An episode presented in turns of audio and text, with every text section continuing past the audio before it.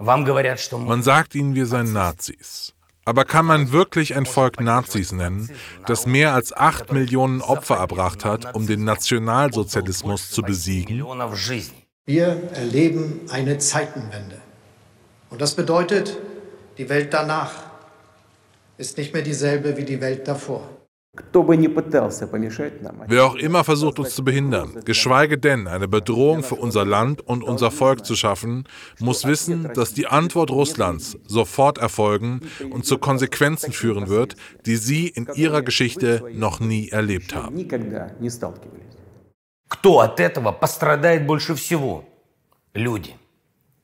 Wer wird darunter leiden? Menschen. Wer will das nicht? Mehr als irgendetwas. Menschen. Wer kann das verhindern? Menschen. Gibt es solche Menschen unter Ihnen? Davon bin ich überzeugt.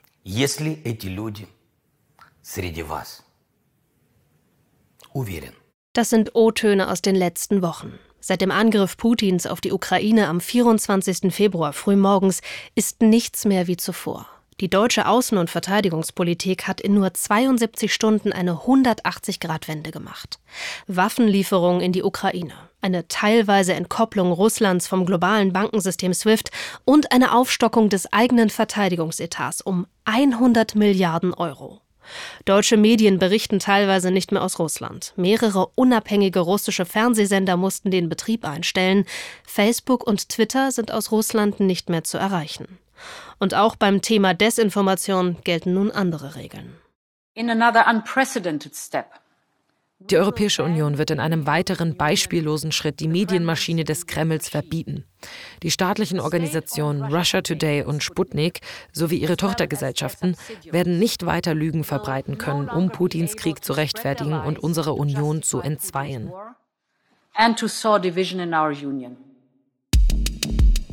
Netz aus Lügen. Die globale Macht von Desinformation. Ein Podcast der Bundeszentrale für politische Bildung. Folge 8 Die Zeitenwende.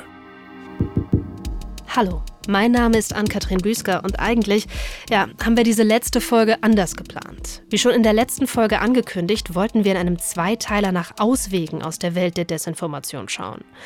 Und werden dann doch von der Wirklichkeit eingeholt. Denn der Krieg gegen die Ukraine, er ist auch ein Krieg der Bilder und der Lügen. Also besteht diese Folge jetzt aus zwei Teilen. Ein letztes Mal beschäftigen wir uns mit den Auswirkungen von Desinformation, also dem gezielten Streuen von Falschinformationen, die anderen schaden können. Bevor wir zu möglichen Auswegen kommen, damit umzugehen, wollen wir uns das, was die letzten Tage und Wochen passiert ist, durch drei Linsen anschauen. Erstens, welche Desinformationsoperationen sehen wir ganz aktuell? Zweitens, was ist von dem vorgeschobenen Kriegsgrund der Entnazifizierung der Ukraine zu halten? Und drittens, wie bestimmt Putins Weltsicht diesen Krieg?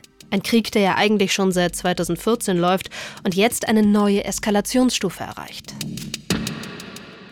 Okay, lasst uns anfangen. Wir arbeiten jetzt schon mehr als ein halbes Jahr an diesem Podcast und in den vergangenen Tagen sehen wir, wie aktuell viele Dinge sind, über die wir gesprochen haben. Das fängt schon in Folge 1 an. Da ging es ja um die Operation Ghostwriter. Wir erinnern uns, das ist die Operation, in der die Konten von Persönlichkeiten und Institutionen gehackt wurden, um von dort aus authentisch aussehende Desinformation zu verbreiten. In einem Blog-Eintrag vom 27. Februar schreibt Meta, also der Konzern, der bis vor kurzem Facebook hieß, in den vergangenen Tagen haben wir bemerkt, dass Ghostwriter sich zunehmend Ziele in der Ukraine vorgenommen hat, einschließlich dem ukrainischen Militär und Personen der Öffentlichkeit des Landes. Parallel melden deutsche Tageszeitungen wie die Frankfurter Rundschau, dass ihre Kommentarbereiche überlaufen. Zahlreiche Kommentare mit teilweise wortgleichen Pro-Putin-Botschaften musste die Zeitung zu Beginn des Krieges bearbeiten. Sogar die Kommentarfunktion auf Facebook musste zwischenzeitlich eingeschränkt werden. Facebook hat ein Limit von 10.000 Kommentaren, die pro Tag gelöscht werden können. Das Limit war durch die Vielzahl der Kommentare erreicht. An vielen Stellen bedient sich die pro-russische Seite klassischer Desinformation. In der Woche vor dem Angriff ging zum Beispiel ein Video durchs Netz, das beweisen soll, wie pro-ukrainische Saboteure einen Chlorgasbehälter in Donetsk in der Ostukraine sprengen wollten. The explosion sounds in the video are also suspect. Auch die staatliche Nachrichtenagentur Russlands, TASS, berichtete über den Vorfall. Das investigative Recherchenetzwerk Bellingcat konnte aber nachweisen, dass das Video gefälscht war. Immerhin hört man dort eine Explosion, die genau dieselbe Audiospur hat wie ein Video aus Finnland. Das wurde schon im Jahr 2010 auf YouTube hochgeladen.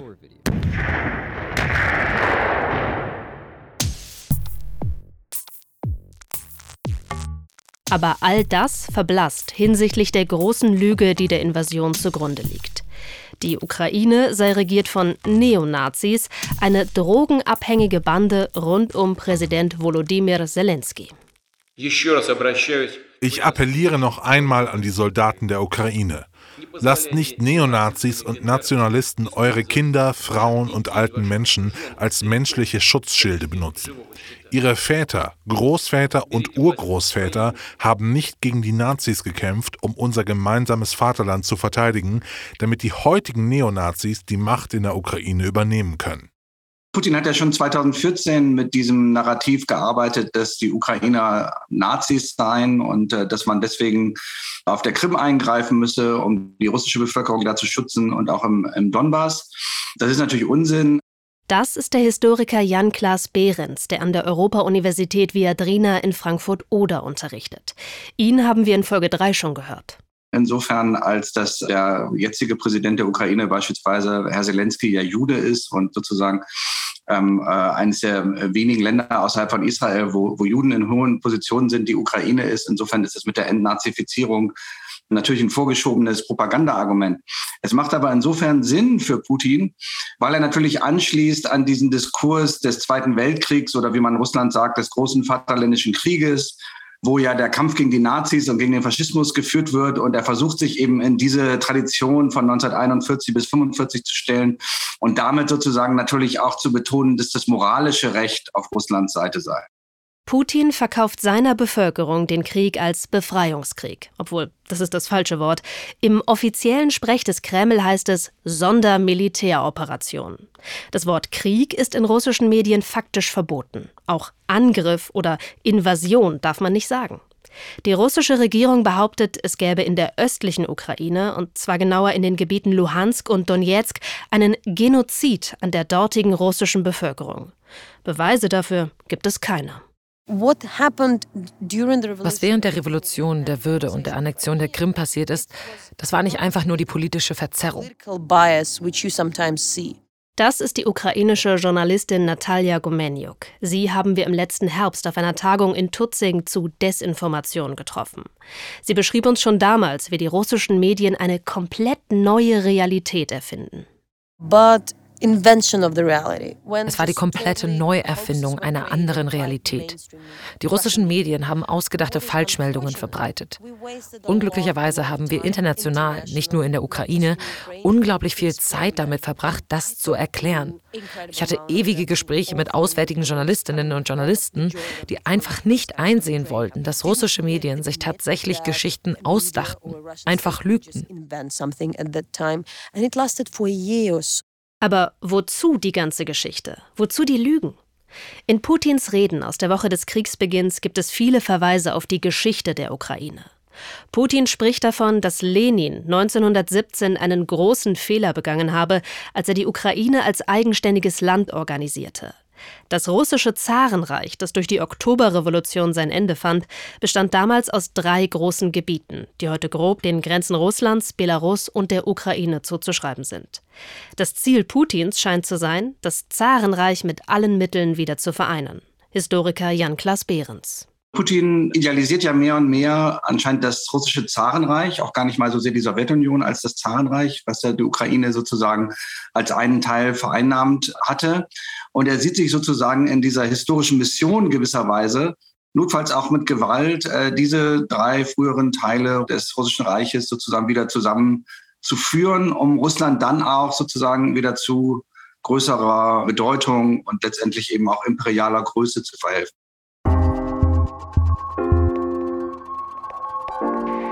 Dass diese Großmachtansprüche wirklich ein Grund für den Krieg sind, zeigt auch ein versehentlich veröffentlichter Artikel der staatlichen Nachrichtenagentur RIA Novosti. Er war vermutlich vor dem Krieg schon geschrieben worden und feierte zwei Tage nach Kriegsbeginn eine Eroberung Kiews, die so nicht stattgefunden hat. Eine neue Welt wurde geboren, heißt es dort. Die Ukraine wird als Klein-Russland referenziert und in Richtung Westen heißt es, Russland hat den Westen nicht nur herausgefordert, sondern ihm auch gezeigt, dass die Ära der westlichen globalen Dominanz endgültig vorbei ist. Die Frage, die sich natürlich alle gerade stellen, wie sieht das die russische Bevölkerung? Hängt die auch den Großmachtfantasien eines russischen Zarenreiches in den Grenzen von 1917 an oder ist das eine Privatfantasie Wladimir Putins? Historiker Jan-Klaas Behrens. Dieses Großmachtdenken ist zumindest in den Eliten natürlich sehr weit verbreitet, nicht? Dass äh, Russland sich schon eben als Großmacht definiert im osteuropäischen Raum und auch eben eine grundsätzlich andere Herangehensweise hat an die Souveränität seiner Nachbarn. Also schon unter Jelzin war klar, dass Russland eigentlich sozusagen die Souveränität von, sagen wir mal, so kleineren Staaten wie Estland, Lettland oder Litauen nur bedingt anerkennt. Das sind aus russischer Sicht dann sozusagen ähm, Staaten minderen Ranges, die eigentlich sozusagen ihre Politik mit Moskau abstimmen sollten. Das ganze Ausmaß der Kämpfe, des Sterbens auch letztendlich, ähm, dieses äh, militärischen Einsatzes wird ja gar nicht im russischen Fernsehen gezeigt, sondern wird den Leuten vorenthalten. Über das russische Fernsehen haben wir in Folge 3 unseres Podcasts schon viel erzählt. Russland ist ein großes Land. In manchen Teilen des Landes ist die Internetverbindung nicht stabil. Aber da hat man Fernsehen, äh, besonders die ersten zwei Kanäle, Первый Kanal, Второй äh, Kanal Россия. Äh, Первый Kanal, das ist so eine, also die beiden sind unter gewissen Kontrolle der äh, russischen Regierung. Elisaveta Gaufmann ist Professorin für russischen Diskurs und Politik an der Universität Groningen. Auch mit ihr haben wir für die Folge 3 gesprochen, in der es um russische Desinformationskampagnen geht. Man kann da keine direkte Anti-Putin-Narrativ sehen. Und äh, zum Beispiel als Nawalny, Alexei Nawalny äh, im Krankenhaus in Russland war, also als er vergiftet wurde, da gab es eine brillante Vorstellung von äh, Ivan Urgant im ersten Kanal. Er hat kein Wort über Nawalny gesagt, aber er hat so, diese einfach Nachrichten aus ganz Russland so dargestellt, dass alle konnten verstehen, dass er eigentlich über Nawalny redet. Also obwohl er das Wort Nawalny nicht einmal gesagt hat. Ivan Urgant macht in Russland eine populäre Comedy-Show. Government meint, Künstler wie er schaffen es, Kritik an der Regierung auch im Staatsfernsehen unterzubringen. Man muss nur zwischen den Zeilen lesen können. Eigentlich glauben nicht alle Russen an das, was sie im Fernsehen hören. Sie wissen alle, dass es natürlich von der Regierung gesteuert wird. Aber trotzdem, das hat einen Effekt. Und besonders äh, während der Krise in der Ukraine haben auch die Leute, die dann früher komplett antisowjetisch waren, plötzlich auf der Seite der, der Regierung. Und äh, da fragt ihr, okay, äh, du hast doch keine sowjetischen Zeitungen geglaubt. Warum glaubst du jetzt der Fernsehen jetzt plötzlich? Äh, es gibt auch ein, so eine Art Sprichwort in Russland. Du musst keine sowjetischen Zeitungen vor dem, vor dem Frühstück lesen. Und das wiederholt jetzt man auch. Also du musst kein, äh, kein Fernsehen vor dem äh, dir schauen, das, äh, da gibt es keine Wahrheit hier. Der Komiker Ivan Urgant hat sich übrigens für Frieden in der Ukraine stark gemacht. Seine Comedy-Show wurde zumindest vorerst abgesetzt, genau wie weitere TV-Sender Russlands, die am 1. März ihre Sendeerlaubnis verloren haben. Ja, irgendwie kann diese Situation gerade ganz schön hilflos machen, gerade auch wenn wir über Desinformation sprechen. Wir erinnern uns nochmal, was uns der Chef des thüringischen Verfassungsschutzes, Stefan Kramer, in der ersten Folge dieses Podcasts gesagt hat. Ich will es nochmal deutlich sagen, das sind nicht irgendwelche Verrückten, die sich ausgedacht haben, sowas zu tun, sondern es sind in der Regel staatliche Institutionen dieser Länder, die diese Maßnahmen ganz gezielt einsetzen, um damit auch eine politische, militärische oder andere Strategie zu verfolgen. Also wir sollen nicht so naiv sein zu glauben, ach ja, die können ja gar nichts dafür, sondern das sind irgendwelche Leute, die sich das ausgedacht haben, irgendwelche Gangster, die damit nur irgendwas erringen wollen, sondern äh, das sind ganz gezielte Maßnahmen, die in ihrem Art und Umfang auch nur durch staatliche und mitstaatliche Unterstützung eingesetzt werden können, in einer neuen Form von ähm, Krieg, der geführt wird. Also hier geht es gar nicht mal mehr darum, dass Soldatinnen und Soldaten auf dem Schlachtfeld mit dem Gewehr rumlaufen, sondern hier wird eine Form von Kriegführung genutzt, um andere Gesellschaften zu destabilisieren, ähm, um politische Systeme umzuwälzen, um zum Beispiel internationale Allianzen äh, aufzubrechen, äh, sodass Länder vielleicht entscheiden, auf einmal neue Freunde zu haben. Aber was wollen wir als Einzelne dagegen ausrichten? Es gibt tatsächlich jede Menge, was wir tun können. Deshalb erzählen wir in der zweiten Hälfte der Folge jetzt zwei Geschichten von Menschen, die sich seit Jahren gegen Desinformation wehren. Denn wenn die letzten Wochen eines gezeigt haben, wir haben als Individuen viel mehr Macht, als wir denken. Schauen wir noch einmal nach Taiwan, ein Land, das, wie wir letzte Folge schon gehört haben, seit Jahren gegen Desinformation kämpft und jetzt nach dem Überfall auf die Ukraine ohnehin sorgenvoll auf die Weltpolitik schaut. Denn China erkennt den Staat Taiwan nicht an und sieht den praktisch unabhängigen und selbstregierten Inselstaat als Teil seines Territoriums. In Taiwan sitzen Menschen, die vor ein paar Jahren beschlossen haben, uns reicht es jetzt mit Desinformation. Hi, also ich bin Mumu und der andere hier ist Chuhuai. Hi. Er ist schon seit dem Anfang dabei und ist der Vorsitzende unseres Boards. So ein bisschen Mädchen für alles. Ich bin als einzige Person Vollzeit bei Fake News Cleaner. Die anderen Mitglieder sind alle Freiwillige. Ohne sie würden wir niemals so viel schaffen. Fake News Cleaner wurde 2018 in der Stadt Taichung an der Westküste von Taiwan gegründet. Die Gründerinnen und Gründer machten sich Sorgen wegen der vielen Falschinformationen, die ihnen im Netz und in ihrem Bekanntenkreis begegneten. Ein kurzer Begriffscheck. Wenn wir zuvor von Desinformation gesprochen haben, also Informationen, die aus böswilligen Absichten geteilt und verbreitet werden und irgendeine Art von Schaden verursachen, verwenden Mumu und Shuhuai den chinesischen Begriff der wörtlich übersetzt Falschinformation heißt, auch weil die Intention hinter der Verbreitung oft nicht eindeutig ist. Damals gab es viele Leute, die sich Sorgen wegen Falschinformationen machten, die den Menschen auf verschiedene Art schaden könnten, sei es wirtschaftlicher Schaden, gesundheitlicher Schaden oder Schaden für kommende Generationen. Schon damals gab es viele, die versuchten, das mit Sharepics und Richtigstellungen zu bekämpfen. Aber damit konnte man nur sehr schwer mit den Menschen ins Gespräch kommen, die man erreichen wollte. Meist hielt dann jede Seite an ihrer Meinung fest und glaubte am Ende weiter diesen Kram.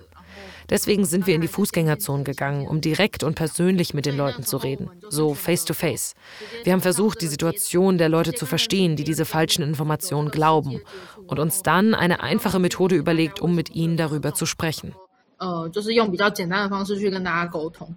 Für diese Aktionen haben die Teams große Plakate gebastelt, auf denen bekannte Falschinformationen stehen, mit denen sie mit den Passantinnen und Passanten ins Gespräch kommen könnten. Haben Sie sowas schon mal gehört? Glauben Sie, dass es stimmt? Wenn ja, warum glauben Sie, dass es stimmt oder eben nicht? Anhand von konkreten Beispielen erklären sie ihren Gesprächspartnerinnen und Gesprächspartnern, wie Falschinformationen Menschen schaden können. Ihnen selber, den Freundinnen, Freunden und Familienmitgliedern, denen sie sie weiterleiten, oder anderen Menschen, die sie gar nicht kennen. So wollen sie ein Bewusstsein dafür schärfen, wie wichtig es ist, nicht alles zu glauben und zu teilen. Wir geben Ihnen drei einfache Schritte, die Sie nutzen können, wenn Sie Informationen erhalten. Zunächst kann man gucken, was in der Überschrift und in dem Inhalt steht. Löst es Gefühle in dir aus? Macht es dich wütend oder sorgt dafür, dass du dir Sorgen machst, damit du es liest oder teilst? Danach sollte man sich die Quelle anschauen und wer es geschrieben hat. Steht da ein Name dran? Gibt es jemanden, der Verantwortung für diese Informationen übernimmt? Hier spielt Mumu auf die Content Farms an, von denen uns der Kriminologe Puma Shen vom Double Think Lab in der letzten Folge erzählt hat.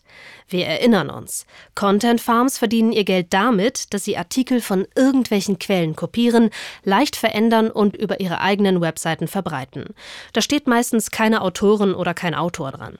Na, wenn die Leute nach diesem ersten Schritt Zweifel haben, ermutigen wir sie, einfach nachzufragen. Zum Beispiel ihre Kinder anzurufen, die sich vielleicht im Internet besser auskennen und ihnen dabei helfen können, etwas zu verifizieren oder die Fact-Checking-Tools auf der Messenger-Plattform Line zu nutzen. Da zeigen wir Ihnen dann auch, wie Sie die benutzen können. Der letzte Schritt ist sehr wichtig. Nachdem ihr eine Nachricht überprüft habt, fragt euch, ob ihr diese Nachricht weiterleiten wollt. Die falschen Informationen sollte man nicht weiterleiten. Aber wenn Sie gelernt haben, wie Sie Informationen verifizieren, wollen Sie vielleicht den Fact-Check weiterleiten. Auch hier appellieren die Fake News Cleaner immer wieder an das Verantwortungsbewusstsein ihrer Gesprächspartnerinnen und Gesprächspartner, denn sie sind überzeugt, dass die meisten Menschen Falschmeldungen mit eigentlich guten Absichten weiterleiten. Insgesamt sind die Leute, mit denen sie sprechen, auch höflich. Wenn es bei Aktionen auf der Straße zu Meinungsverschiedenheiten kommt, könne es schon mal vorkommen, dass Leute weggehen, aber von gewaltsamen Reaktionen hat Mumu noch nie gehört. Wir halten Sie auch dazu an, zu überlegen, ob eine Nachricht gut für die Gesellschaft ist, wenn sie weitergeleitet wird. Als Beispiel benutzen wir oft so sensationalistische Nachrichten wie Pflegerin schlägt Patientin oder Pflegerin schlägt Patienten. Das ist noch nicht oft in Taiwan passiert, aber weil es hier viele Altenpflegerinnen und Pfleger aus Südostasien gibt, denken viele bei sowas dann sofort daran. Wenn so ein Video in Taiwan viral geht, kann es zu noch mehr Diskriminierung und Vorurteilen gegenüber Arbeitskräften aus Südostasien führen. Abgesehen von den Aktionen auf der Straße gibt die Gruppe auch zweistündige Workshops, in denen sie mit ihren Teilnehmenden noch weiter in die Tiefe gehen. Die Zielgruppen und die Organisationen, die einladen, variieren stark. Das reicht von Schulklassen, zu denen die Lehrerinnen und Lehrer sie einladen, über Workshops in Tempeln bis hin zu taiwanesischen Lokalpolitikerinnen und Lokalpolitikern, die sie zu Workshops in ihren Wahlkreisen einladen.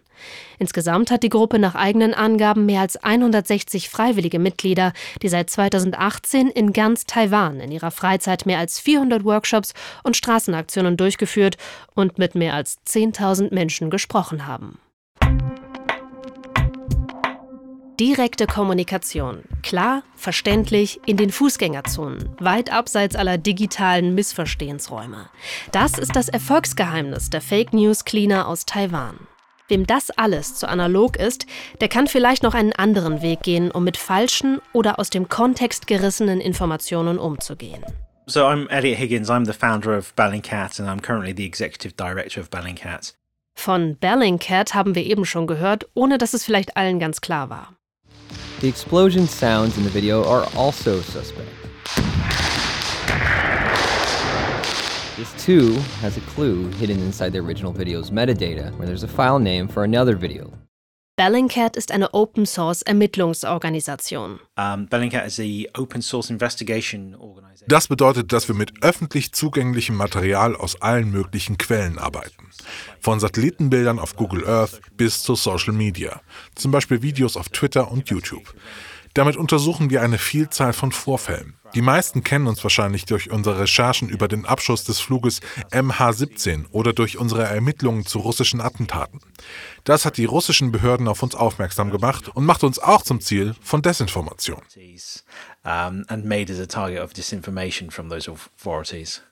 Mit Elliot Higgins haben wir übrigens auch letztes Jahr gesprochen, bevor Russland in die Ukraine einmarschiert ist. Die Arbeit, die er und sein Team machen, kann man sehr gut anhand des Videos, das wir eben gehört haben, verdeutlichen. Bellingcat versuchen mit Hilfe von öffentlich zugänglichen Informationen Dinge herauszufinden. Dinge wie, gab es wirklich eine versuchte Sabotage auf den Chlorgasbehälter in Donetsk? Wie eben schon gesagt, haben sie beim vermeintlichen Sabotagevideo herausgefunden, dass hier eine Tonspur läuft, die aus einem mehr als zehn Jahre alten YouTube-Video stammt. Aber wie findet man sowas raus? Die Open-Source-Detektive und Detektivinnen scannen dafür die Metadaten des Originalvideos und haben hier einen Verweis auf das alte YouTube-Video gefunden. Heutzutage ist Bellingcat eine riesige Community an Ermittlerinnen und Ermittlern. Das war aber nicht immer so. Ich wollte eine Seite bauen, auf der Leute zusammenkommen, wo sie lernen, wie man Open-Source-Ermittlungen durchführt und wo sie dann ihre Ergebnisse veröffentlichen können. Das Ganze ist aber so explodiert, hat sich in etwas viel, viel Größeres entwickelt. Jetzt arbeiten wir mit Institutionen wie dem Internationalen Strafgerichtshof in Den Haag zusammen, schauen uns an, wie Open-Source-Beweise in diesem Setting benutzt werden können und sind an verschiedenen Themen dran. Und es steckt im Begriff Open Source Ermittlung schon drin. Es geht hier nicht um geheime Dokumente, sondern um eine schlaue Verbindung von Daten, die ohnehin schon im Netz stehen und öffentlich verfügbar sind. Eine Arbeit, die theoretisch jeder und jede machen kann, um Desinformation an der Quelle zu fact-checken. Die größte Ermittlung, die Higgins und sein Team durchgeführt haben, ist der Absturz von MH17 am 17. Juli 2014 über der Ostukraine. Alle 298 Menschen, die in dem Flugzeug von Amsterdam nach Kuala Lumpur saßen, starben. Hier konnte Bellingcat nachweisen, dass das Flugzeug von einer russischen Buk-Rakete getroffen wurde. Die russische Regierung streitet bis heute jede Verwicklung ab. Vor Gericht stehen pro-russische Separatisten. Drei von vier Angeklagten sind russische Staatsbürger. Higgins erzählt uns, wie sie sich dem Problem genähert haben. Eine der wichtigsten Fähigkeiten, die wir Menschen beibringen, ist etwas, das sich Geolokalisierung nennt. Nehmen wir an, wir haben ein Video und wollen nachweisen, wo das gedreht wurde. Auf Social Media bekommt man in der Regel wenige Metadaten, wenn überhaupt. Und selbst dann muss man hier nochmal alles genau überprüfen. Also nutzen wir Elemente des Videobildes an sich und versuchen damit herauszufinden, wo das gedreht wurde. In dem Fall MH17 hatten wir ein Foto, das von einer Garageneinfahrt aus aufgenommen wurde und einen Bugraketenwerfer auf der Straße zeigte. Im Hintergrund ist ein Laden und ein paar andere Gebäude. Es wurde behauptet, dass es an einem von zwei Orten, die in Frage kamen, aufgenommen wurde. Wir wollten es aber genau wissen. Da war dieses Ladenschild im Hintergrund. Das haben wir gegoogelt. Ein sehr einfaches Werkzeug. Wir haben herausgefunden, dass es diesen Laden nur an einem der möglichen Orte gibt. Aber durch diese Suche haben wir die vollständige Adresse herausgefunden. Mit dieser Adresse konnte man dann die Satellitendaten abfragen, nachprüfen, ob die Position der Gebäude und andere Details, die man im Hintergrund gesehen hat, stimmen. Darüber sind wir dann aber noch auf einen YouTube-Kanal gestoßen, auf dem jemand Videoaufnahmen dieser Orte gemacht hat. Dadurch hatten wir plötzlich ein weiteres Vergleichsbild von vor Ort und konnten beweisen, wo das Bild mit der Bug-Rakete entstanden ist.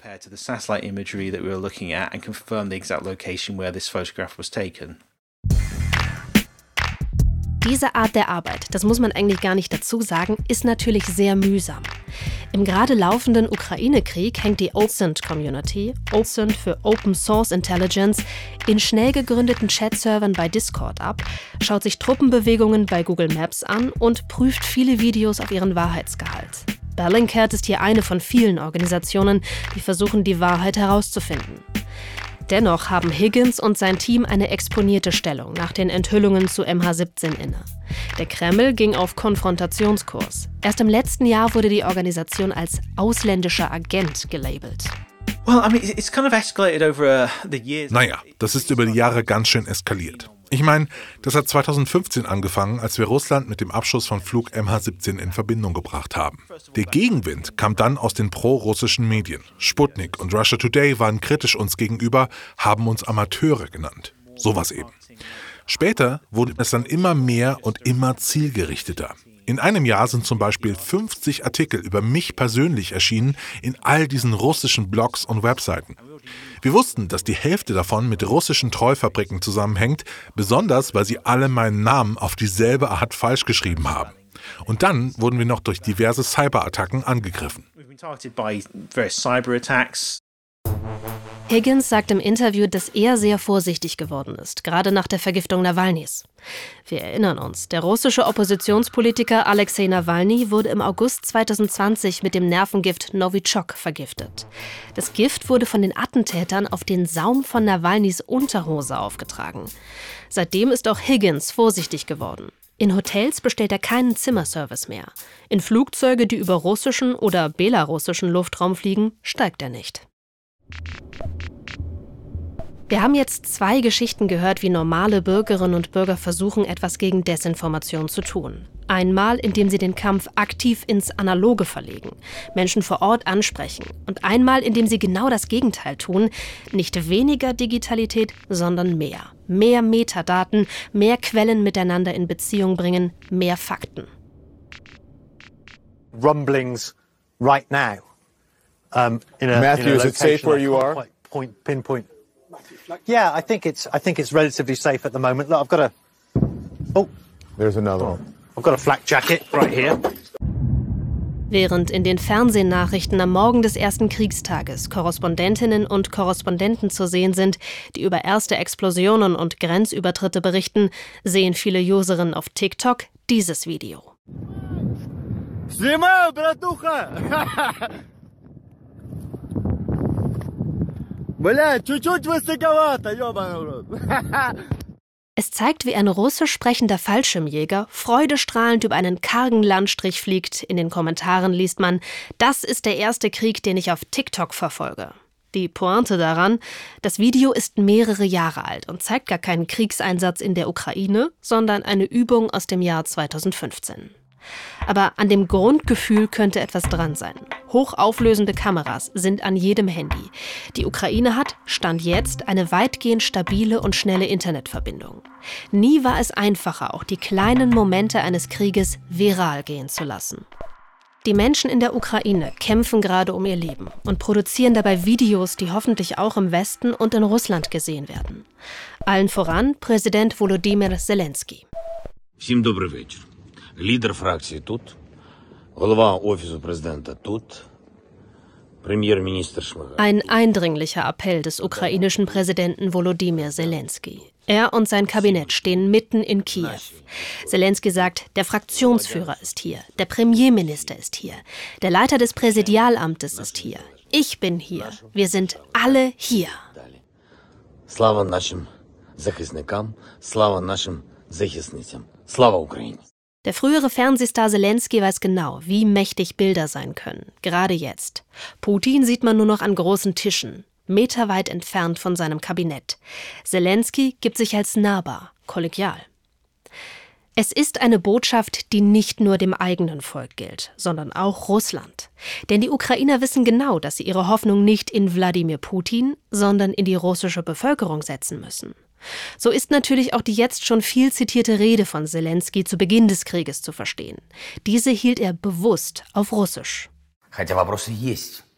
И очень простые. Стрелять в кого? Что бомбить? Донецк, в котором я бывал десятки раз. Видел лица, глаза. Артема, Worauf wollt ihr schießen? Donetsk, wo ich schon dutzende Male war?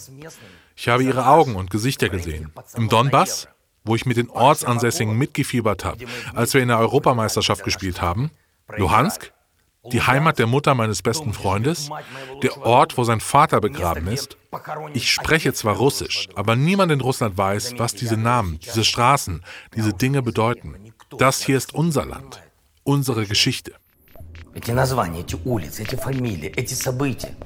Это все для вас чужое, незнакомое. Это наша земля, это наша история. За что вы будете воевать и с кем?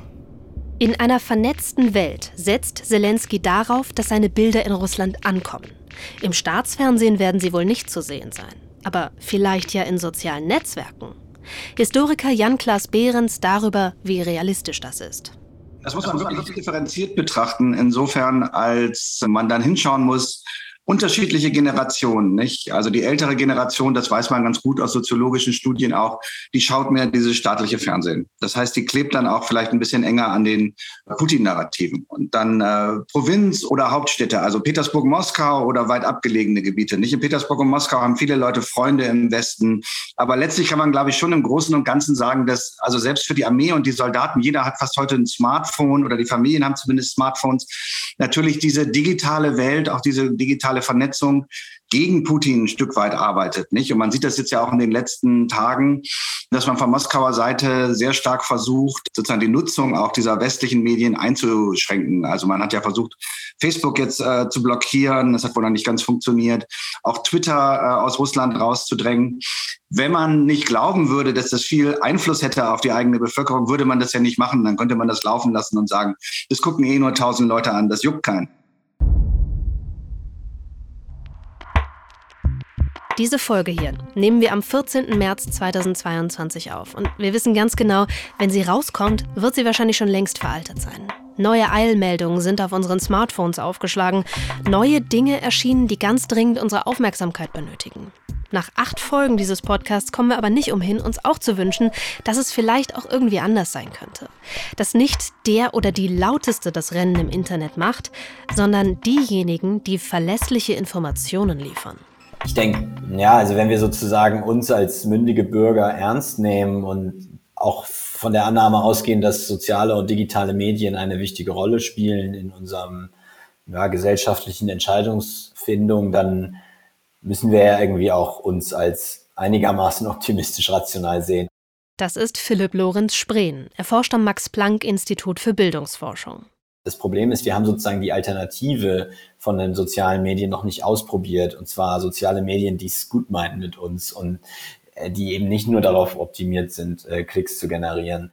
In der fünften Folge sind wir ausführlich darauf eingegangen, wie soziale Netzwerke funktionieren, welche Logiken hinter Plattformen wie Facebook, YouTube und Amazon stecken und warum diese Logiken so ausschlaggebend für die Verbreitung von Desinformation sind.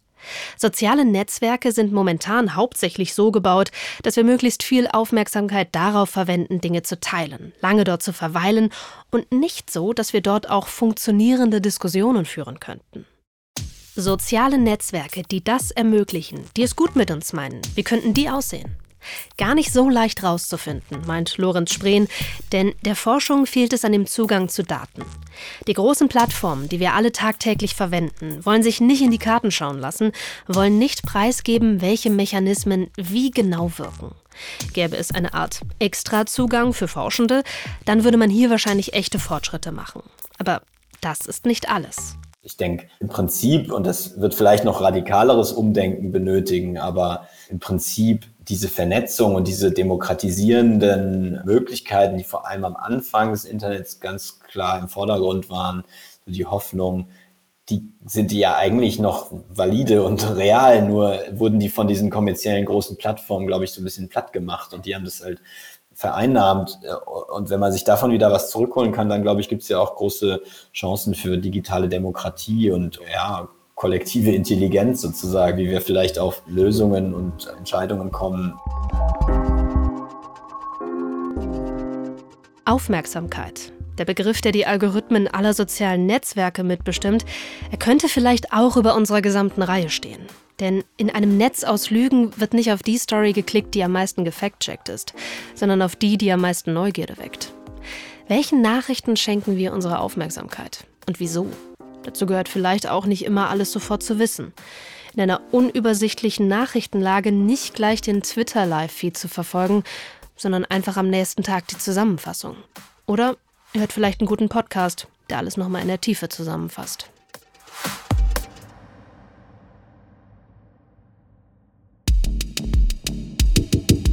Das war Netz aus Lügen. Diese Folge wurde geschrieben von Christian Alt, Katharin Thay und Lena Puttwagen. Übersetzung Katharin Thay, Redaktion BPB Marion Bacher. Audioproduktion Sebastian Dressel, Fact-Checking Caroline Schwarz. Netz aus Lügen, die globale Macht von Desinformation ist ein Podcast der Bundeszentrale für politische Bildung. Produziert von Kugel und Niere. Produktionsjahr 2022.